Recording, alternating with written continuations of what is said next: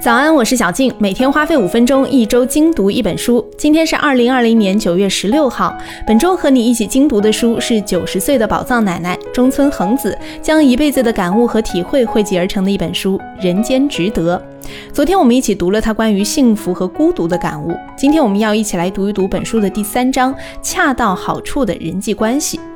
我们每个人都有烦恼，但是没有药物是能够百分之百解决人们心里的烦恼的。这个时候呢，我们排解烦恼的方式大概有几种：喝酒、吃东西、看剧、看综艺、蹦迪。还有一种很常见的方法就是找人聊天。尽管我们可能都知道问题的根本只有自己最清楚，也只有自己在困境中不断挣扎着寻找答案才是最终的解决之道。但有的时候一个人面对真的很难。如果身边有同样烦恼或者情绪低落的人，可以试试跟他们交流一下，两个人在一起愉快的发发牢骚也是好的。而且，当你心情不好的时候，了解到哦，大家过得都挺不容易的，总归比自己闷头瞎想，把自己想成世界上最惨的人要好得多吧？也能够快速从低落的心情里恢复过来。注意，建立好的人际关系很重要的一点就是让自己学会倾听。心灵的沟通其实就是把自己放到和对方平等的位置上，倾听对方的内心世界。工作中建立好的人际关系的第二条方法就是不要小气，接受小小的请求，让微小的善意流转。什么意思呢？无论在哪家公司啊，都会有一些琐碎的杂事，或者是细小的书面材料工作。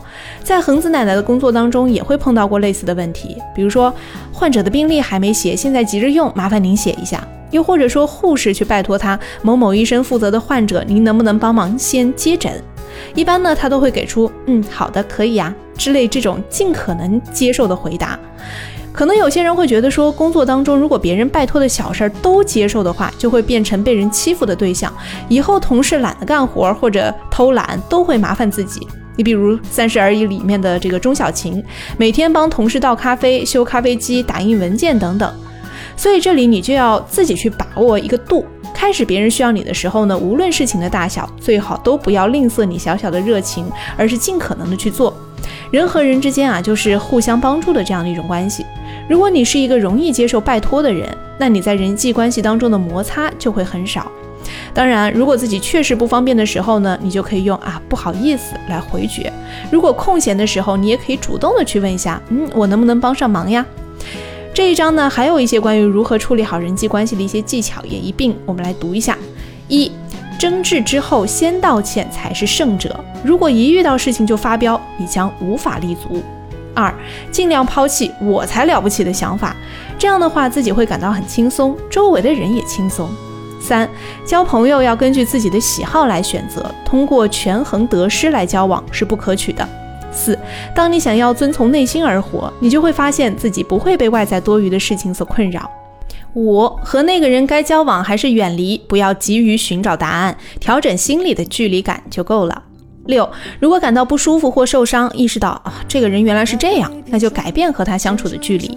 七，不可能存在一百分的人际关系，只要能够对自己信任的人说说真心话，倾诉一下心事就好了。恒子奶奶认为，命运就是和人的关系，只要自己存在，就会带着一种包容力，让别人平和下来，让自己成为别人愿意自然而然打开心扉找你倾诉烦恼的精神科医生。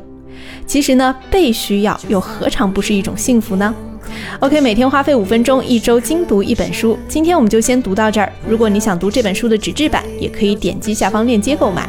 祝你能够成为被别人需要的人。Have a nice day。